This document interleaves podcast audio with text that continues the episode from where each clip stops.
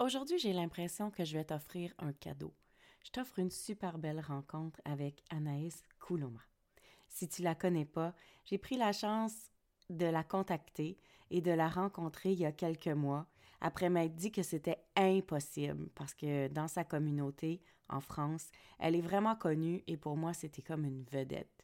Et notre entretien a été vraiment enrichissant. C'est une femme extraordinaire et je suis vraiment contente de t'offrir ce doux cadeau rafraîchissant pour la semaine de l'amour qui commence.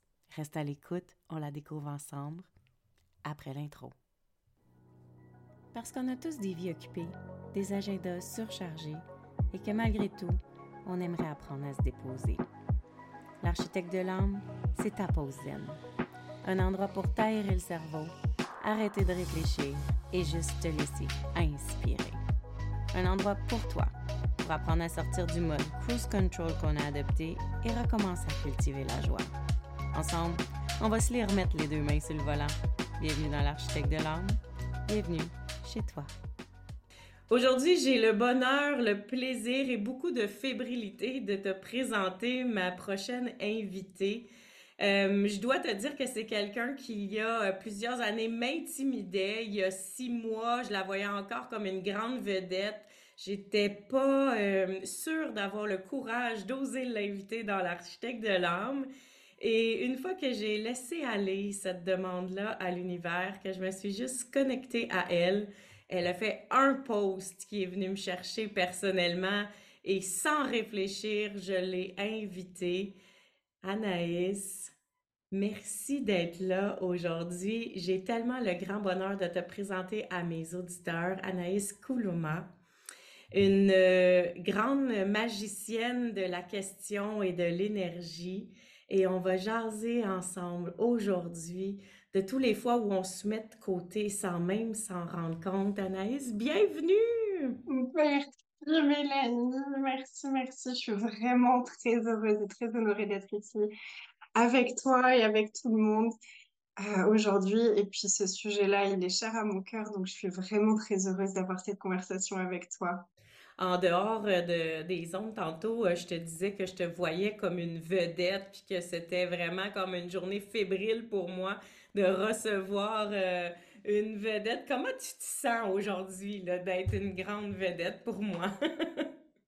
c'est assez incroyable à recevoir. On ne se rend pas compte parce qu'en fait, on est juste humain et moi, il y a des personnes aussi que j'admire et que je vois un peu comme des grandes vedettes et de voir que, attends, mais moi aussi, je peux être vue comme ça.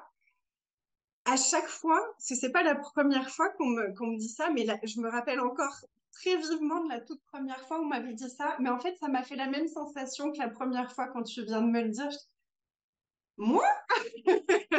Moi? Mais, mais je suis juste moi, en fait. Il n'y a rien de... Tu vois, il n'y a rien d'extraordinaire. Euh, de particulier, je suis pas une star, je suis pas. Ok. Et en fait, d'accueillir ça, c'est bon. Oh. Et d'accueillir qu'on peut être la vedette d'autres personnes et d'autres personnes peuvent être nos vedettes à nous et on reste humaine et on reste qui on est. Et on n'a pas besoin d'être autre chose que ce qu'on est pour dégager cette image-là et être perçu comme ça. C'est super intéressant. Ouais. Joyeux. On a tous ce pouvoir-là hein, d'influencer quelqu'un sans même le savoir, parce que moi, je te suis, ça fait plusieurs années, mais euh, je suis un peu plus dans l'ombre. Euh, je commande pas nécessairement toutes tes publications. Euh, euh, j'ai pas été non plus sur tous tes cours. Bon, je télécharge des fois des trucs que tu nous donnes. Je te donne mon avis sur des posts, mais de dire qu'on se connaît, ce serait faux, là. Mais de savoir que tu es dans mon feed à tous les jours, dans mon actualité à tous les jours, sais, ça développe un lien de, de, proximité avec l'autre, d'influence avec l'autre, sans même qu'on le sache. Fait que je trouve ça beau de pouvoir te recevoir et te le dire en personne aujourd'hui. Très beau aussi, je suis très touchée. Et as-tu envie de te présenter un petit peu aux auditeurs? Qu'est-ce que tu fais dans la vie? De où tu viens? C'est quoi un petit peu ton parcours? Avec plaisir. C'est jamais la partie facile pour moi parce que un de mes le grand challenge dans ma vie, ça a été de sortir de toutes les définitions qu'on peut avoir de soi, de son business, de ce qu'on fait, de qui on est, tout ça. Donc, me, présenter, c'est toujours un peu le truc de hmm, je suis, j'ai envie de présenter quoi de moi aujourd'hui? Euh, Et ce qui me vient là par rapport au sujet que tu, que tu m'as demandé qu'on aborde ensemble, c'est de mon parcours, c'est que ben, je suis entrepreneuse depuis huit ans. Et euh, avant ça, j'ai fait plein d'autres choses qui n'avaient absolument rien à voir. Mais je suis tombée dans la marmite quand j'étais petite, du développement personnel, de l'énergétique. Euh, quand j'avais 16 ans, je jetais des sorts aux garçons pour qu'ils me rappellent quand je voulais qu'ils me rappellent. Donc, je suis tombée là-dedans toute petite, mais pour moi, c'était juste normal. C'était quelque chose qui faisait partie de mon quotidien, mais j'avais aucune conscience que ça pouvait être quelque chose euh, qui contribue à d'autres personnes et que je pouvais en faire un métier, tu vois. C'était vraiment loin de moi. Donc, je suis partie complètement sur autre chose, puis je savais pas ce que je voulais faire de ma vie. J'étais complètement paumée. Euh, j'aimais plein de choses, mais en même temps pas grand-chose. Enfin, c'était c'était vraiment une période où je me cherchais complètement. Je savais pas qui j'étais. Tout ce que je savais, c'était que je voulais partir de chez moi. Et puis, j'étais vraiment coincée dans une grosse illusion où euh, j'avais ce truc dans les tripes de il faut que je parte de chez moi pour. C'est vraiment urgent, c'est vraiment important, il faut que j'aille loin. Il faut que je trouve un endroit où je ne serais pas obligée de revenir régulièrement. Mais en même temps, je ne comprenais pas pourquoi, parce que dans mon, dans mon conscient, c'était pourtant ma famille, elle est parfaite. Nos relations, elles sont parfaites. Hmm.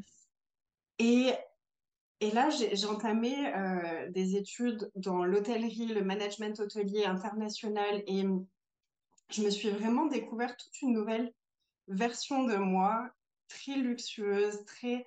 J'étais, j'étais dans une école privée, euh, l'Institut Paul Bocuse, peut-être que tu connais Paul Bocuse en tout cas. Euh, et j'étais entourée de personnes qui avaient une grande aisance financière, moi qui venais de la campagne. Et ça a été vraiment comme un gros stretch énergétique de il y a tout un autre monde qui existe. Et ce monde-là, il y a quelque chose qui me plaît dedans. Il y a des choses qui me plaisent pas, mais il y a vraiment une, quelque chose qui me plaît, moi, dans ma vision de ce monde-là. Et du coup, j'ai évolué dans, le, dans, dans l'hôtellerie de luxe. J'ai travaillé dans des grands palaces à Paris, un peu partout dans le monde. Et et j'ai vraiment, c'était comme si ça venait me montrer qu'il y avait autre chose de possible avec l'argent, avec l'aisance de vie, de choix et tout ça. Et en même temps, j'avais cette espèce de dualité en moi, de séparation de mes... J'adorerais, quand j'étais à la réception de l'hôtel, je voyais ces femmes rentrer avec leurs talons hauts, puis c'était les loups-boutins, tu sais, avec la, le rouge en dessous. Là. Mmh, et ça, ça a été un moment marquant pour moi où je me suis dit, mais moi, j'ai envie d'être cette femme-là. Moi, j'ai envie d'être ça. Et en même temps, toute mon identité me dit que je suis la réceptionniste et que je peux être rien d'autre que ça. Et à, côté de ça, dans ma vie personnelle, j'avais des relations avec les hommes qui étaient absolument catastrophiques. J'étais dans la dépendance affective, j'étais dans le rejet de moi total tout le temps. Et je me retrouvais dans des situations complètement euh, abracadabrantesques où je, me détestais de tous les choix que je faisais. Donc j'étais dans une forme d'abus de moi-même qui était vraiment très importante. Puis il y a eu un jour où j'ai eu vraiment un, gros déclic. Je me suis retrouvée face à un homme et je fais, mais en fait, qu'est-ce que je fous là? Qu'est-ce que je fous là? Qu'est-ce que je fous de ma vie? Ça va pas, il faut que je prenne les choses en main, il faut que je change tout. Et là, j'ai tout changé d'un coup. Et tu sais, c'est le moment où il n'y a rien qui change autour de toi. Tu es toujours au même endroit, tu habites toujours au même endroit, tu fais toujours le même travail, mais il n'y a plus rien qui est pareil.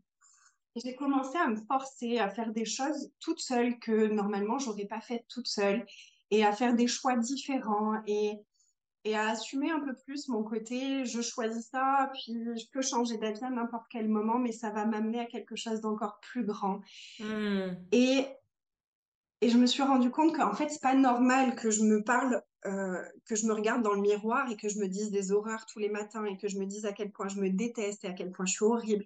Tout ça, c'est pas normal et ça, ça doit changer maintenant. Et là, pendant quelques mois, j'ai vraiment fait un revirement de tout mon quotidien, de ma façon de penser, de tout ça.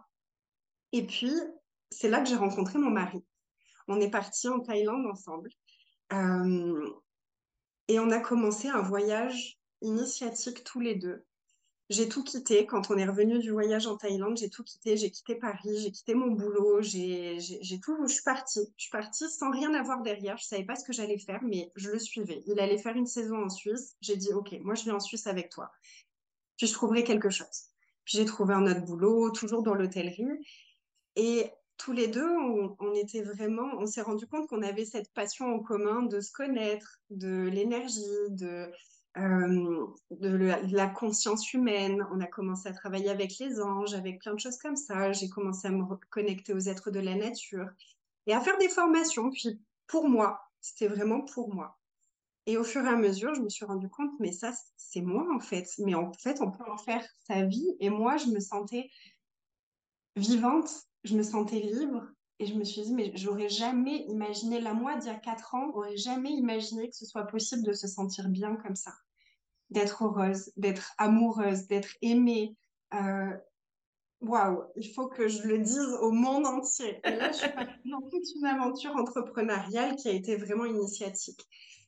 Et ça m'a demandé d'aller regarder ben, tout ce qui se cachait en dessous des voiles d'illusion et de voir que, ben, en fait, si je me suis retrouvée dans des situations de couple avec les hommes et tout ça de cette façon-là. Si j'avais un discours aussi vilain envers moi-même, aussi agressif envers moi-même, c'est qu'il y a quelque chose.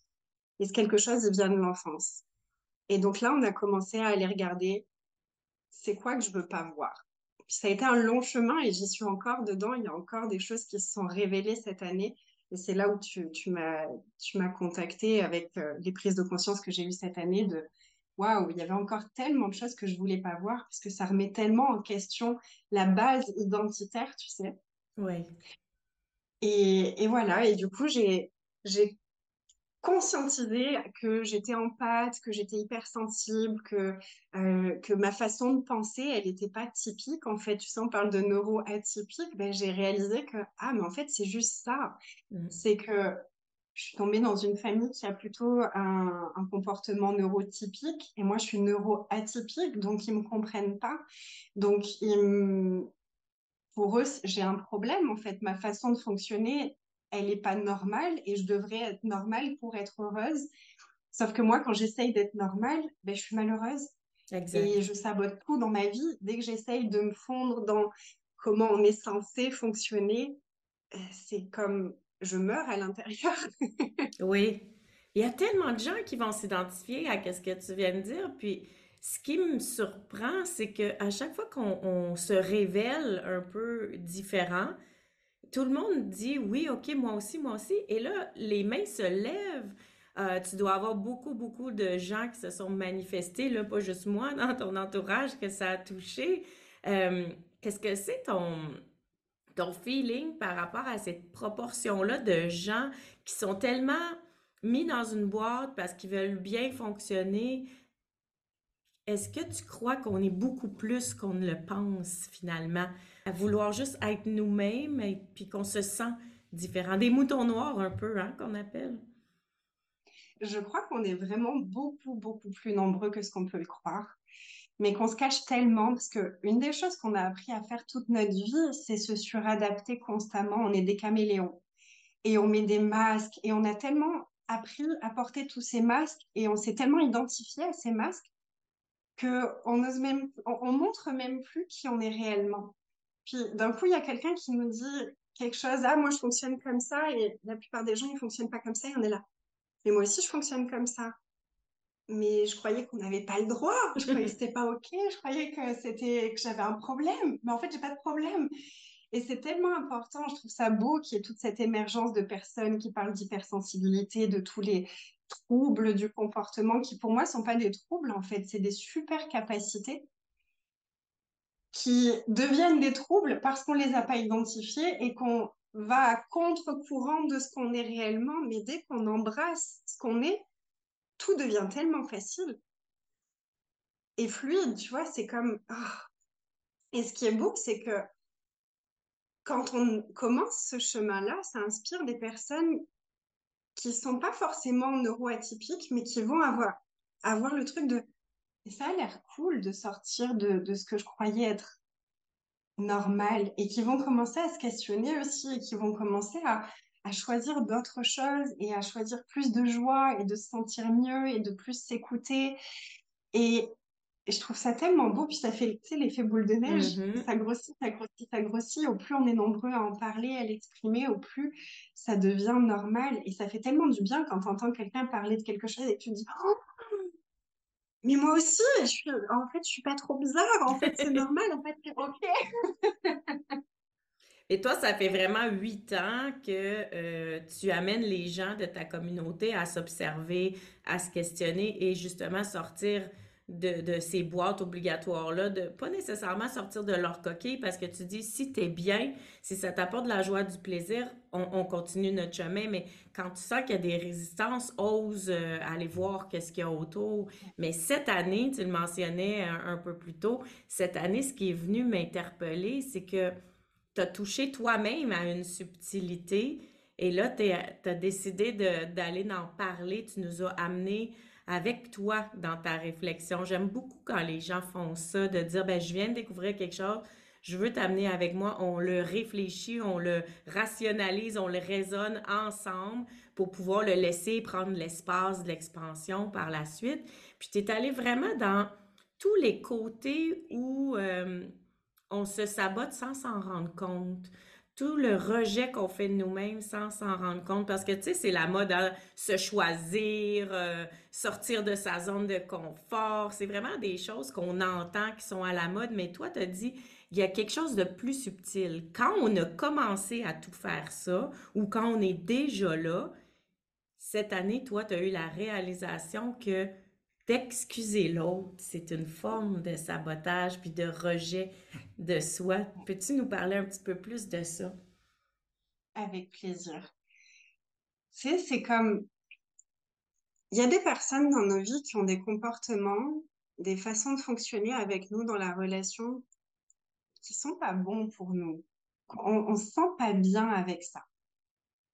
Puis moi, ce que j'ai fait toute ma vie, c'est que si je me sentais pas bien avec la façon dont quelqu'un se comportait avec moi, mon automatisme, c'était de voir, c'est moi qui ai quelque chose qui doit changer.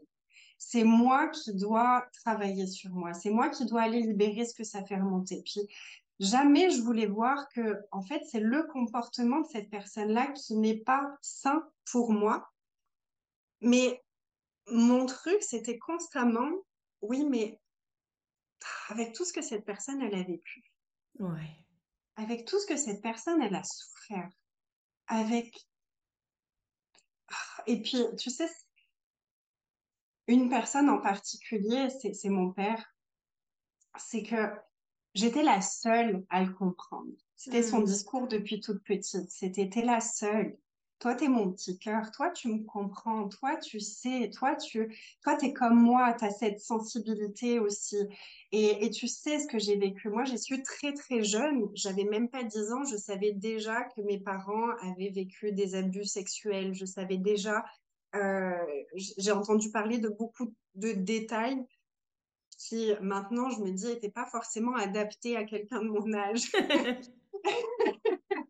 en même temps, j'ai de la gratitude de, l'avoir su parce que ça m'a permis de conscientiser des, schémas inconscients qui se rejouaient, euh, tu sais, lignée par lignée. Donc, si je l'avais pas su, ça aurait été plus difficile d'aller toucher ces choses-là du doigt, d'aller regarder ces abus sexuels et l'impact que que ça avait eu sur moi. Mais du coup, j'avais constamment ça. Puis en fait, c'est quelque chose que j'ai reproduit dans plein de mes relations. C'est que j'allais, malgré moi, vers des personnes qui étaient en souffrance avec ce truc de moi, je vais pouvoir les apaiser. Puis je vais essayer de prendre cette souffrance-là parce que c'est ce qu'on m'a en gros demandé de faire inconsciemment toute ma vie. C'est moi, je souffre, puis toi, tu me fais du bien, donc tiens, prends, prends un peu de cette souffrance, moi, j'irai mieux. Mais en fait, ça marche pas comme ça parce que si la personne en face, elle n'a pas envie de changer les choses, et il y en a beaucoup, en fait. Et je vois, tu vois, mon, papa, c'est ce que je remarque maintenant, c'est qu'en fait, aujourd'hui, là, maintenant que moi, j'ai fait des choix drastiquement différents, où j'ai dit stop à certaines relations familiales, je parle plus à ma sœur. J'ai coupé les points avec ma mère pendant un an parce que j'avais besoin de, de prendre du recul, de voir des choses, de guérir en moi, d'apaiser des choses. Puis lui, c'est ce qui m'avait encouragé à faire toute ma vie, parce que lui, c'est ce qu'il sentait qu'il aurait dû faire.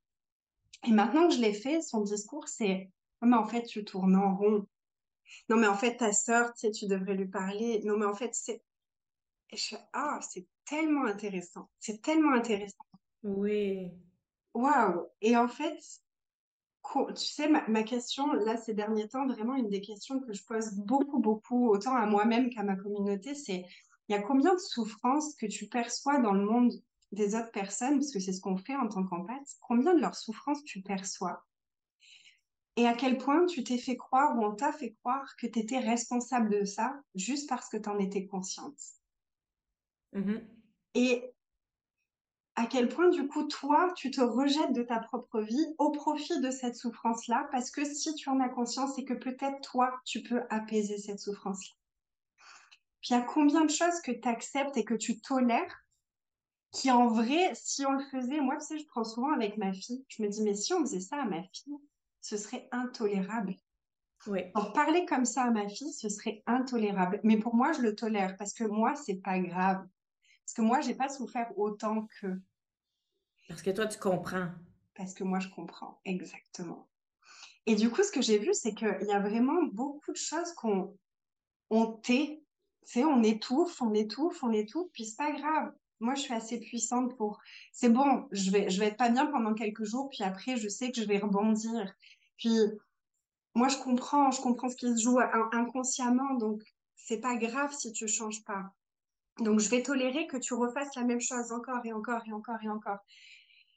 Et il y a un moment où je me suis dit, mais en fait, si moi j'ai la capacité de voir ces schémas inconscients et que j'ai la capacité, moi, de changer dans mon quotidien, parce que je veux dire, j'ai été loin d'être une mère parfaite, j'ai eu des comportements avec ma fille que j'ai reproduits, que j'ai mimétisé de la famille, que, où j'étais là, mon Dieu, je, suis une maman monstre, c'est horrible. Puis je me suis pas arrêtée à ça, j'ai fait, ok, ça me montre quelque chose, donc je vais faire le job, je vais aller voir, je vais aller conscientiser, je vais aller le changer. Puis quand tu vois que dans les jours suivants, tu n'as plus les mêmes réactions parce que toi, tu as fait le job, tu es allé regarder ce qui se passait au niveau inconscient, au bout d'un moment, tu te dis, mais en fait, tout le monde est capable de faire ça. C'est juste une question de choix.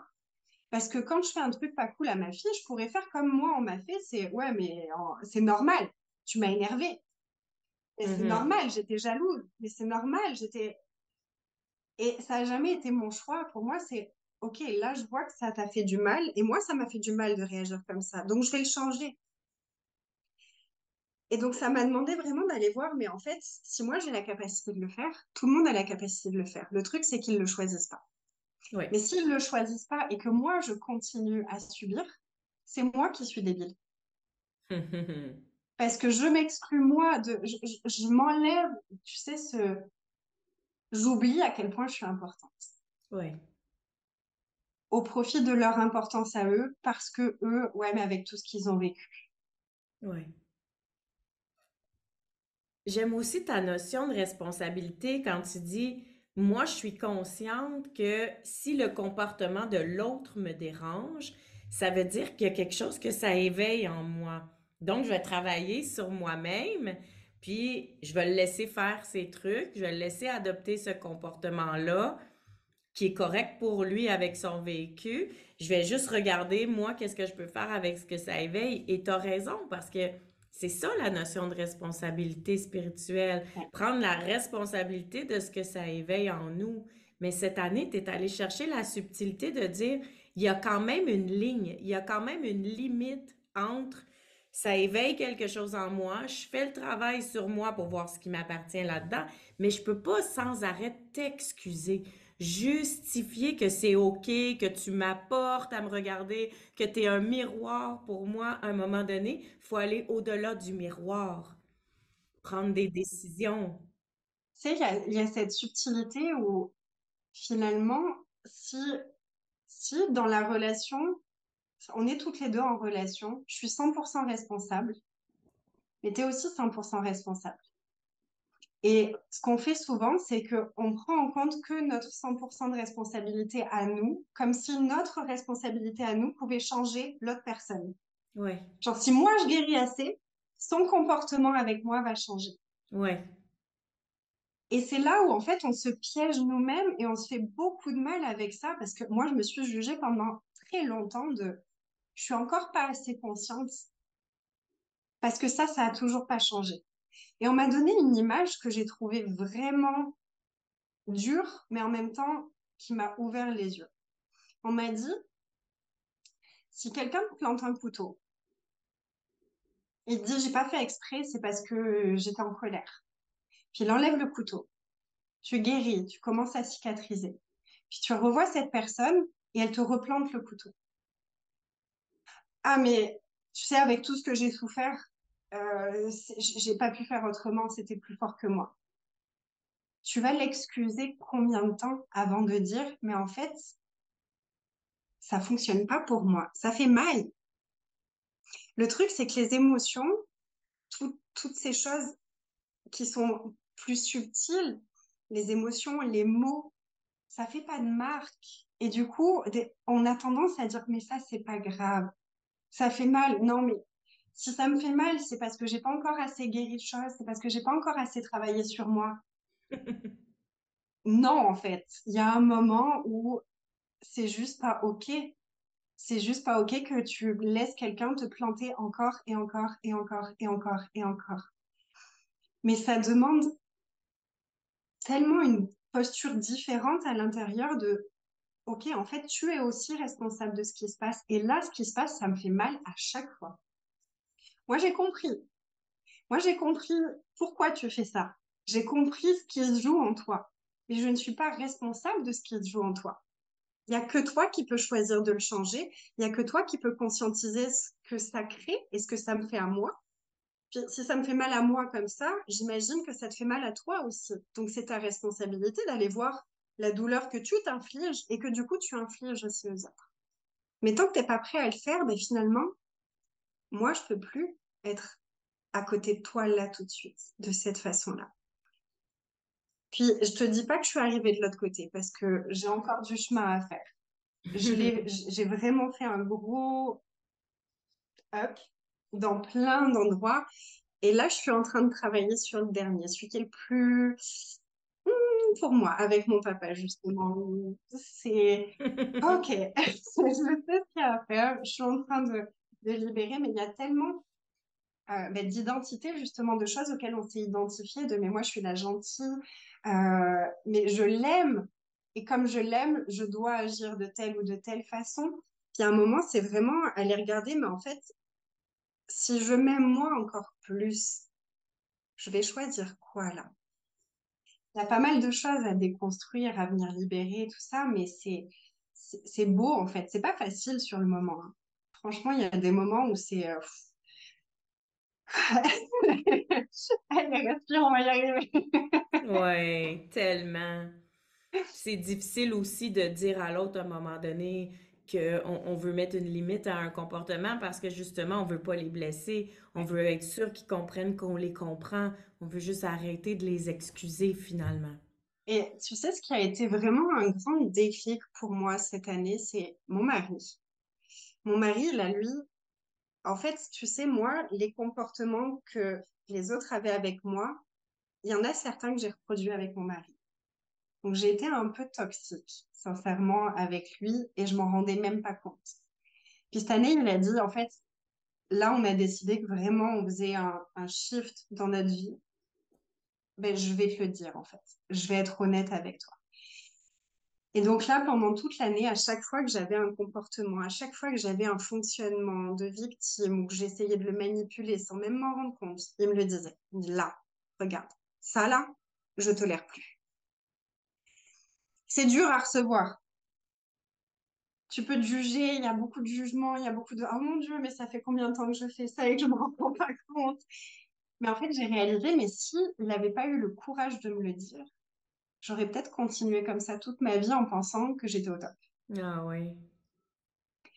Donc il m'a fait un cadeau énorme et ça a été facile ni pour lui à exprimer, ni pour moi à recevoir, mais d'apprendre à le recevoir et lui d'apprendre à l'exprimer, ça nous a fait grandir, mais tellement.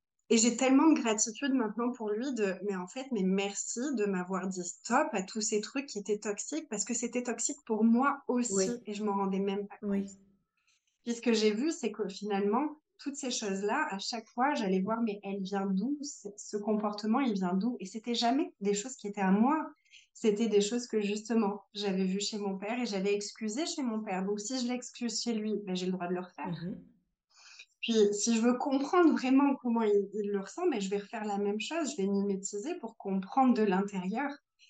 Sauf qu'après, en fait, on prend tous ces trucs-là, tous ces schémas, on les reproduit, mais on oublie de se demander, mais en fait, ça montre quoi?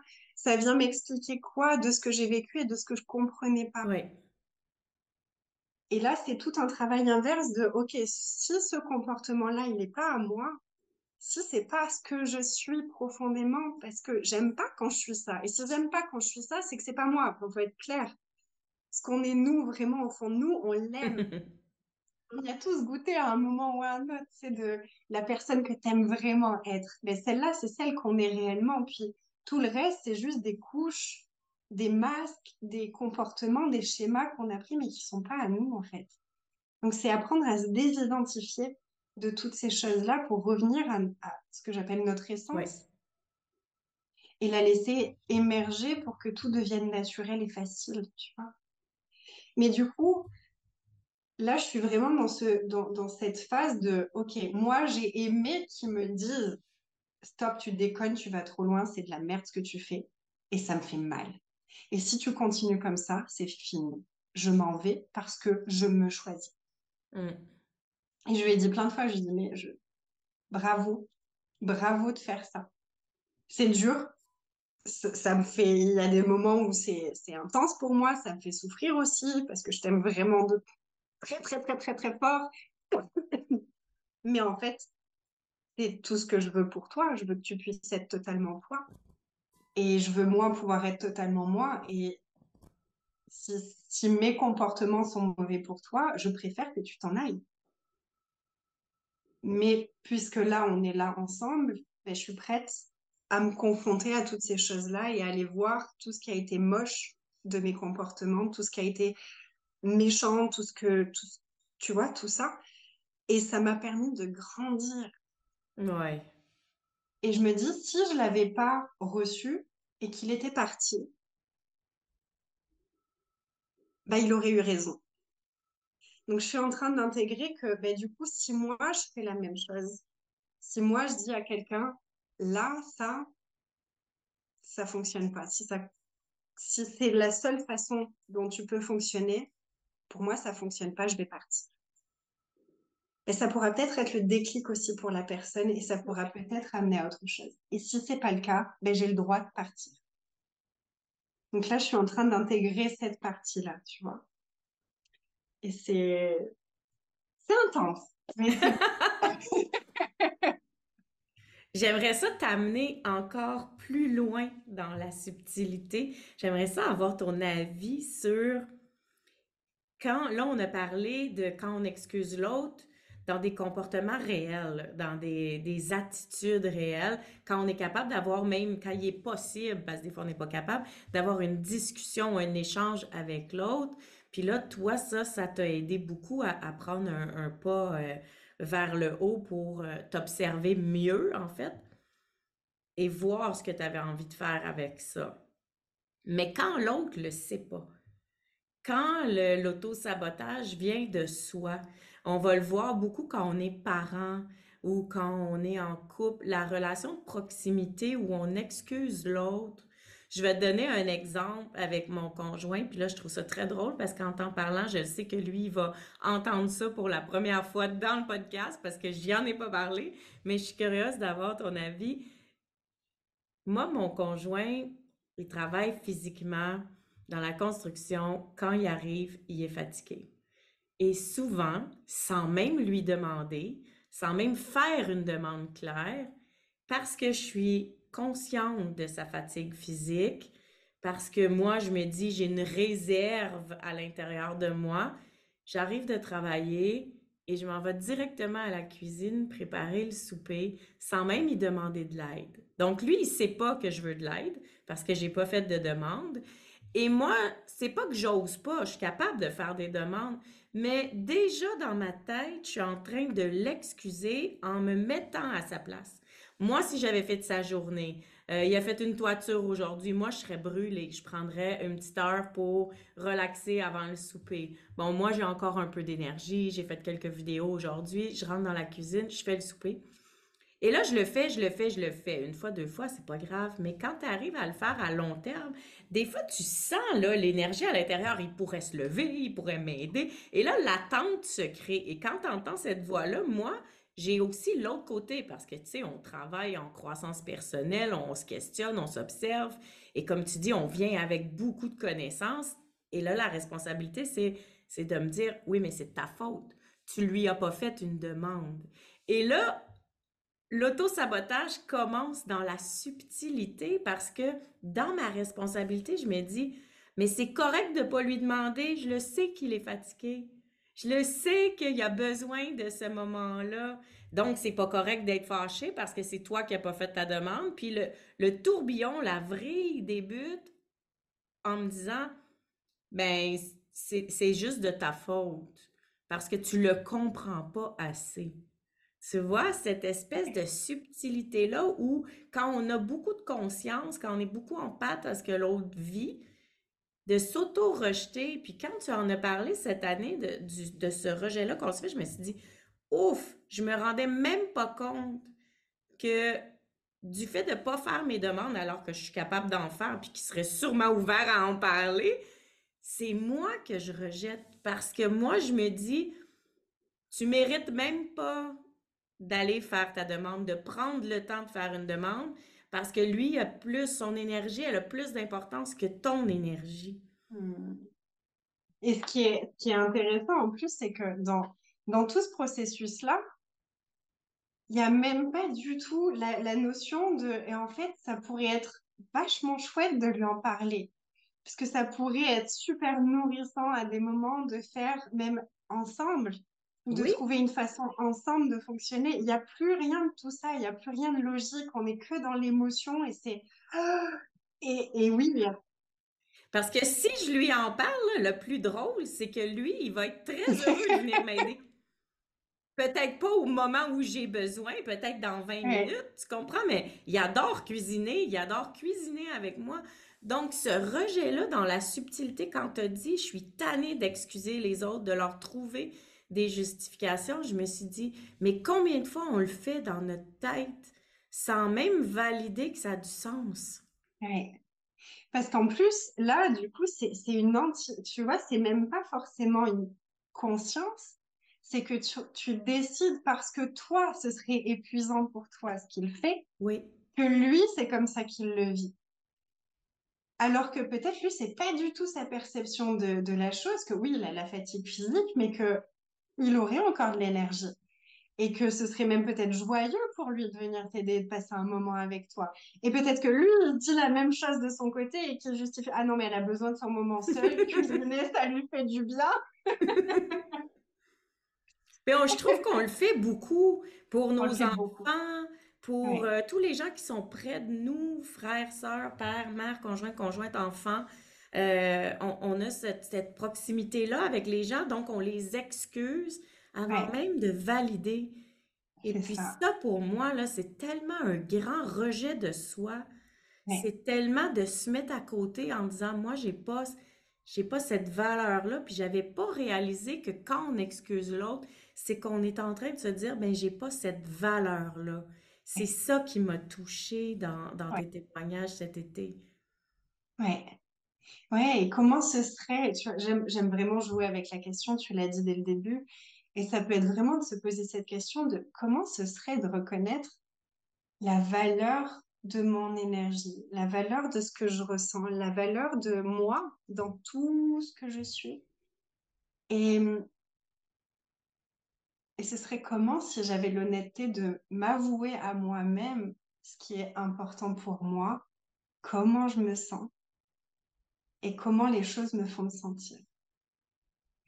Puis après, ce, que, ce qui m'est venu là pendant que tu parlais, c'est, tu sais, l'accord Toltec, ne pas faire de suppositions. Ouais. Et souvent, en fait, les justifications qu'on trouve aux autres, c'est des suppositions. C'est je suppose que. Je suppose qu'il est fatigué parce que moi, je serais fatiguée après cette journée-là. Plutôt que d'aller parler à la personne, tu te sens comment? Est-ce que tu as encore un peu d'énergie? Ça me ferait super plaisir que tu viennes cuisiner avec moi, qu'on cuisine ensemble. Ou même, pourquoi pas, un jour, c'est quoi, aujourd'hui, là, moi, j'ai pas d'énergie. Et alors, cuisiner, ça me fait pas du tout plaisir. Est-ce que toi, tu crois que ce serait joyeux pour toi d'aller faire à manger ce soir et que moi, je me repose? Et en fait, tant qu'on est dans cette supposition et dans les justifications de ouais, non, mais lui, il est plus fatigué que moi et qu'on se rejette, qu'on rejette ce qu'on ressent nous, on peut pas aller parler à l'autre dans le cœur. Donc, dès qu'on s'imagine aborder le sujet avec la personne, c'est comme si ça prend des proportions de ça va, non, il va mal le prendre, et puis ça va être horrible, et qu'est-ce qu'il va penser de moi? Il va se dire que je lui, que je lui en veux depuis des mois parce que je lui en ai jamais parlé, alors que pas du tout. Mais c'est juste toutes ces suppositions qu'on fait encore et encore et encore, plutôt que de revenir, tu sais, dans le cœur. Là, moi, honnêtement, je me sens comment avec ça? Là, ce soir. Puis, il y a quoi que j'ai envie d'exprimer? Et en fait, souvent, ça vient de là, c'est que tu sais, je, dis souvent que quand on est, on a une grande empathie et qu'on est hyper sensible, ça vient souvent de nombreux traumas qui ont fait qu'on a développé une hyper empathie, une hyper sensibilité. Ouais. Et un des gros traumas qu'on a pu vivre, c'est cette communication, ce manque de communication, ce manque d'écoute, ce manque d'empathie. Et du coup, on reproduit ça encore et encore avec nous-mêmes où on apprend, on ne s'écoute pas réellement en fait. On s'écoute au travers de la tête, mais pas en venant dans le cœur de là vraiment. Sais, si je lâche toutes mes armures, je me sens comment? Je ressens quoi là? Il y a quoi qui est là? Et qu'est-ce que je pourrais comment je pourrais l'exprimer depuis mon cœur? Ça, ça a changé tellement de choses dans ma vie. Puis ça n'a vraiment pas été facile pour moi d'apprendre à, parler depuis cet espace-là. Et je ne suis pas encore tout le temps. Mais je vois vraiment la différence maintenant. Quand j'y vais depuis la tête et depuis le... Et quand je viens depuis... Là, je me sens comme ça.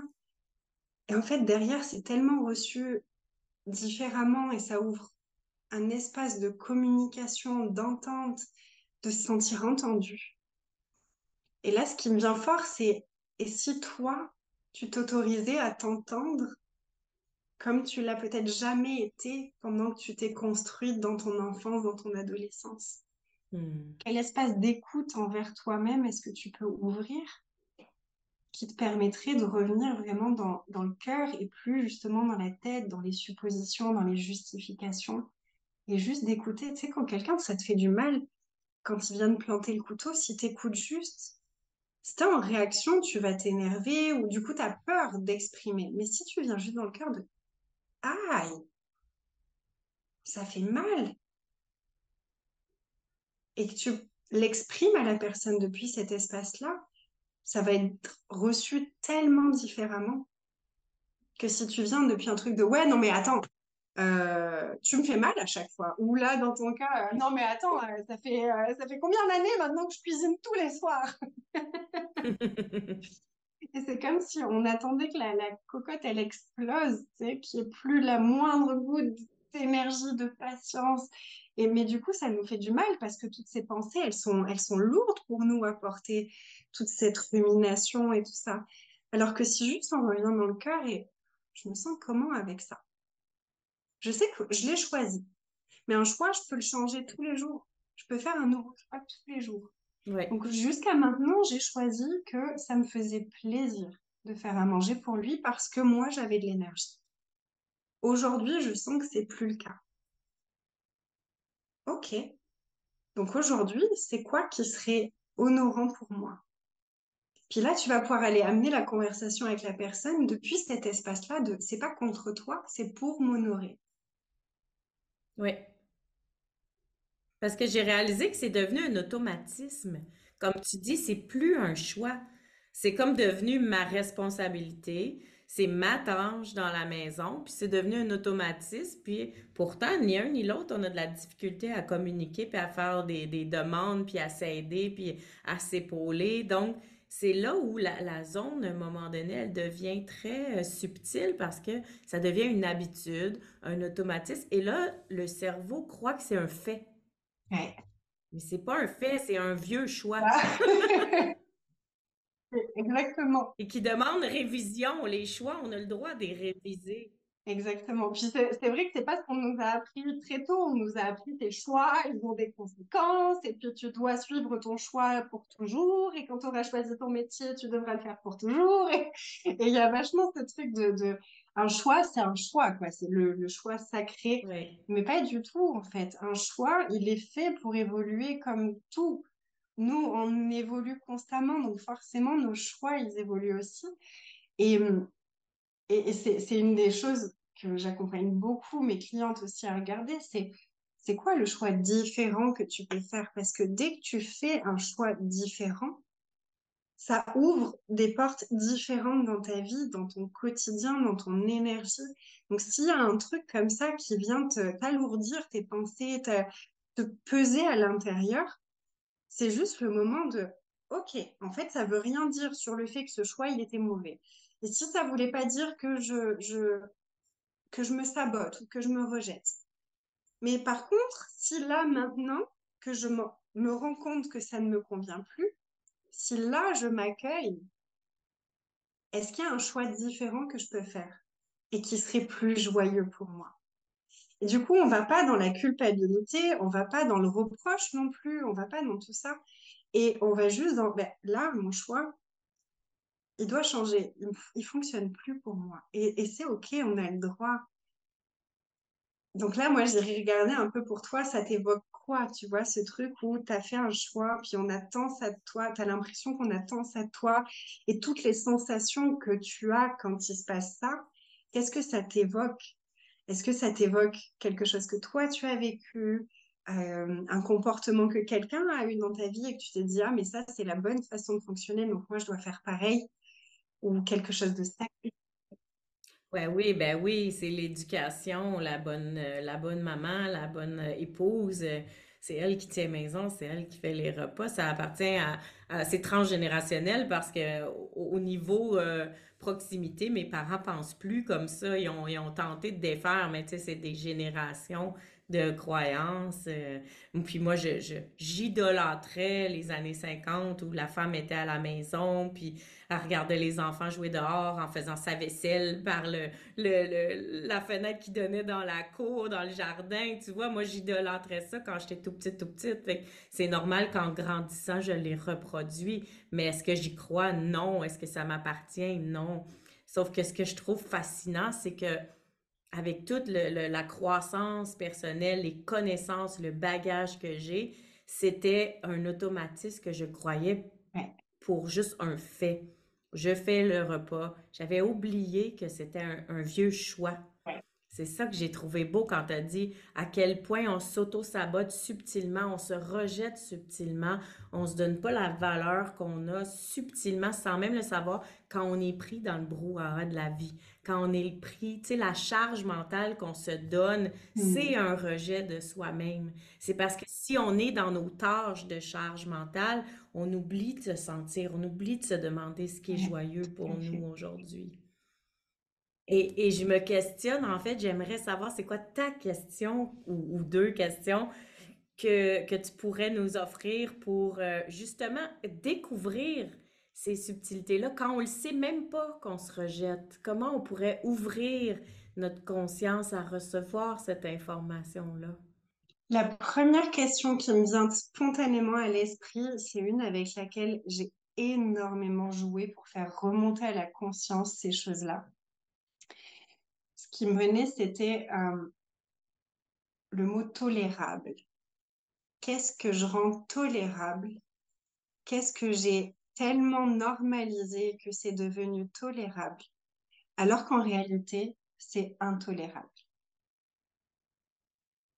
Et là, c'est là où j'avais commencé à regarder, mais en fait, si ça arrivait à ma fille, si quelqu'un lui parlait comme ça, est-ce que ce serait OK pour moi? Non, en fait, ce serait intolérable.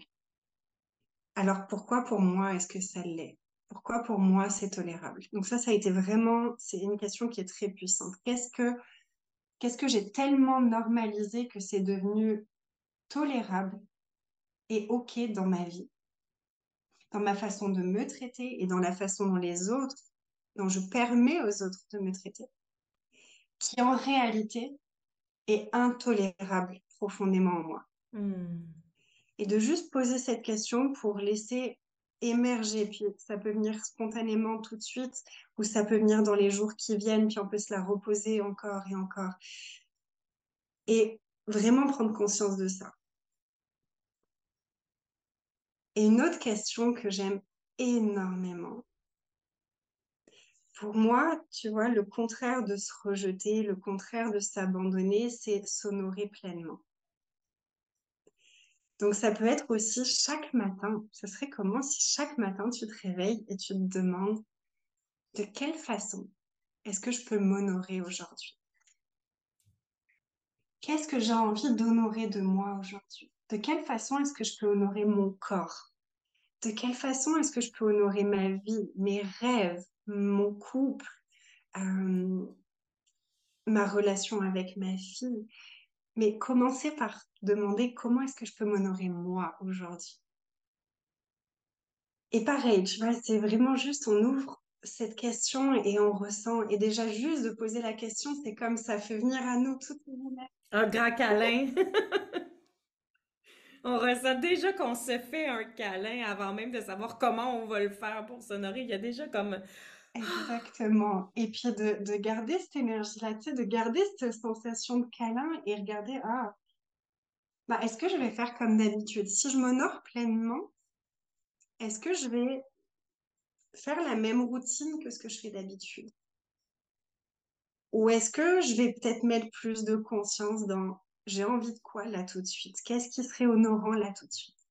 Puis ça peut être juste d'ajouter cette petite question dès que tu as cinq minutes, tu sais, où t'es pas dans ton j'ai ça à faire, ça à faire, ça à faire, dès que tu as cinq minutes où il n'y a rien, qu'est-ce que je peux faire là pour m'honorer? Qu'est-ce qui serait honorant et joyeux pour moi là tout de suite?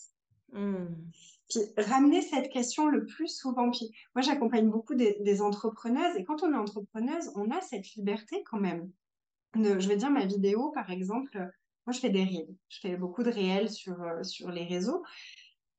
Puis à un moment donné, c'était je dois faire pareil. Je m'étais enlevé cette notion de choix. Je dois faire un reel. Je me suis dit que j'allais en faire pendant un an, machin et tout ça. Donc, il faut que je le fasse. Puis la normalité, c'est de le faire pendant la journée, pendant que ma fille elle est à l'école et que, et que je suis libre, tu vois, que c'est le bon moment. Et en fait, au bout de deux semaines, j'en pouvais plus. Je, je, ça m'horripilait les reels, j'en pouvais plus. Je mais je déteste ce truc. Puis là, j'ai observé, je fais, attends, mais non, c'est pas que je déteste ça, c'est que je déteste la façon dont je suis en train de le faire parce que je le prends comme une obligation. Je le prends plus comme un jeu. Je le prends plus comme quelque chose qui est honorant pour moi. Donc j'ai arrêté pendant quelques temps. Puis là, j'ai recommencé à en faire et en fait, pour moi, ce qui est joyeux, c'est, tu vois, je prends ma douche, j'ai une prise de conscience dans la douche, je sors de la douche, je suis en serviette, je tourne ma vidéo et je m'en fiche des règles et des machins et de il faut que ce soit comme ça. Et, puis, en fait, souvent, je fais mes réels le soir, je les filme le soir parce que c'est le moment où l'énergie, elle est là, où ça m'inspire. Où... Et juste parce qu'on est entrepreneuse, juste parce qu'on est à la maison, on a l'impression, pareil, qu'on doit justifier. Qu'on doit justifier que oui, mais je travaille, je suis pas juste euh, à la maison. C'est sérieux mon entreprise. Et parce que c'est sérieux, je dois m'imposer ça, ça, ça, ça, ça et ça. mais au final, du coup, on se coupe de notre élan créatif, de notre liberté intérieure. Puis quand on est justement qu'on fonctionne pas comme tout le monde, ce genre de fonctionnement, ça marche pas très bien. Et du coup, ça nous tue notre créativité plutôt que de nous nourrir. Donc, en tant qu'entrepreneuse, on a vraiment la possibilité de, OK, là, je me suis levée. Normalement, je bois, j'en sais rien, je bois mon thé le matin et puis après, je fais mon post pour les réseaux sociaux, puis après, je fais ma vidéo, puis après, je fais ça, puis après, je fais ça. Et si, aujourd'hui, la seule chose que je savais, c'est que j'ai tout ça à faire. J'ai envie de faire ça. Mais que je m'imposais pas de comment, quand, de quelle façon, à quel moment et que je suivais juste l'énergie toute la journée. Et qu'à chaque instant, je revenais dans là tout de suite, qu'est-ce qui serait honorant et joyeux pour moi, pour mon futur, pour mon business, pour mes finances? Et on peut tout inclure. Oui. Et suivre le l'élan du moment, je suis tellement plus productive quand je fonctionne comme ça que quand j'essaye de m'imposer un rythme, j'arrive rien à faire quand c'est comme ça. J'ai vraiment testé. C'était très intéressant cette année d'ailleurs. J'ai testé ce fonctionnement-là normal. J'étais mais en fait, j'ai l'impression que je vais mourir. J'ai plus d'énergie. Je me sens vidée tout le temps et je fous rien. J'arrive à la fin de la journée, je fais, mais il est passé où le temps? Parce que j'ai passé quatre heures à me préparer mentalement à faire cette putain de vidéo que j'ai décidé que je devais faire. Alors qu'en réalité, j'aurais pu faire complètement autre chose et avoir de l'énergie à revendre pour créer plein d'autres choses ah ok, donc ça donne ça quand j'essaye de fonctionner normalement. Et c'est c'est pas du tout ce que j'avais choisi pendant les sept premières années de d'entrepreneuriat et ça fonctionnait très très très très très très très bien. Ok, bon ben ça y est, j'ai la confirmation que ma façon de fonctionner, elle est cool pour moi. Oui, puis c'est bien, même si on a un cadre. On peut décider de ne pas se rejeter, même si on a un travail avec des heures de bureau. On peut dire comment je peux m'honorer dans mon moment présent aujourd'hui? Je sais que j'ai ça à faire, c'est une tâche à faire, c'est une obligation parce que j'ai choisi d'être euh, à cet emploi-là. Et comment je peux m'honorer dans la prochaine heure, comment je peux traverser la prochaine heure? En amour pour moi plutôt que de me sentir obligée de faire mon travail. Se rappeler que c'était un choix un jour aussi de travailler là. Oui. Et renouveler et se rappeler qu'on a le choix de renouveler ce choix ou d'en faire un différent. Oui, exact. On a toujours, même si on a un travail, même si on a des responsabilités, même si on a une famille qui, et qu'on doit avoir de l'argent, mais pareil, on ne doit pas, on choisit d'avoir cet argent pour avoir cette aisance avec notre famille. Mais l'argent, il peut venir de là, mais il peut venir de plein d'autres endroits. Et si on s'enlève le choix, ben, on ne peut pas voir tous ces autres endroits. Donc, c'est est-ce que ce choix-là, il marche encore pour moi? Mais en fait, souvent, ça marche plus parce que justement, on a oublié que c'était le choix.